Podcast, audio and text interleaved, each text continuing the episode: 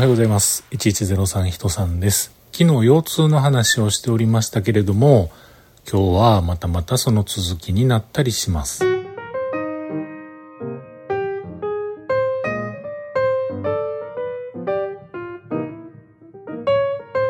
ということで今日も話しさせていただいております。1103と書きまして、人さんと言います。よろしくお願いします。まあね、この数年の中で一番きつい腰痛に今、あっておりますが、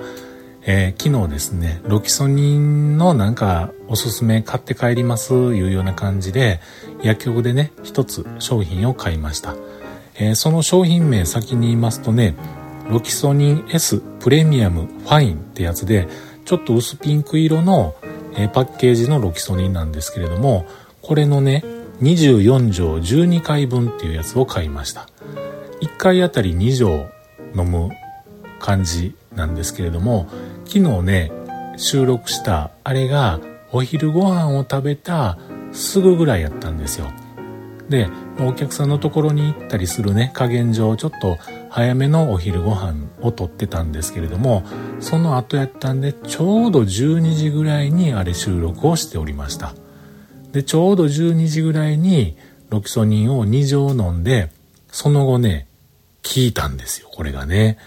で、聞いてずっとね、なんか調子ええなみたいな感じになってまして、でですね、一番心配していたことが、夜、寝る時、寝てる時なんですけれどもね、こんだけ調子良かったら、もう飲まんと寝ても大丈夫ちゃうかなっていうぐらいにね、なんか良かったんですよ。でどうしようかな今からまた薬飲むのにちょっとまた何かね他のもんも食べなあかんしどうしようかなって悩んで最終的にですねその時決めたのが一回飲まずに寝てみようということで服用せずにお昼の12時に飲んでから、えー、夜服用せずにもう12時間以上経ってますが飲まずに寝ようと試みたんですよ。するとですね、やっぱり、そうですね、あり 1, 時半、2時前ぐらいに、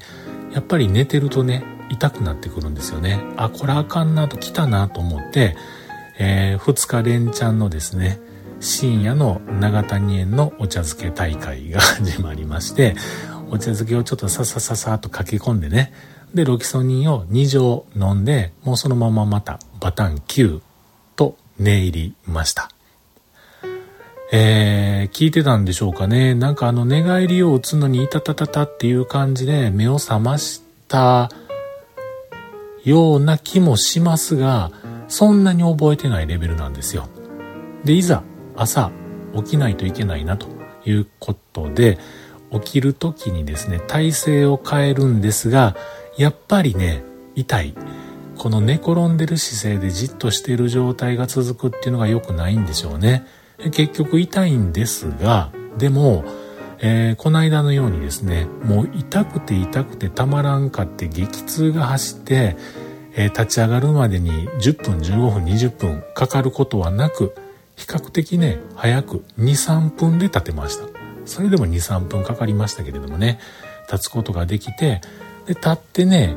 朝水飲んでトイレ行ってなんやかんやしてる時は、やっぱ痛くないんですよね。そんなに痛くないんですよね。うん、やっぱり寝転んでる姿勢が今回のこの腰痛は一番辛い姿勢なんだなっていうのが本当にね、よくわかりました。で、今日なんですが、夕方にね、整形外科に行ってこようと思っています。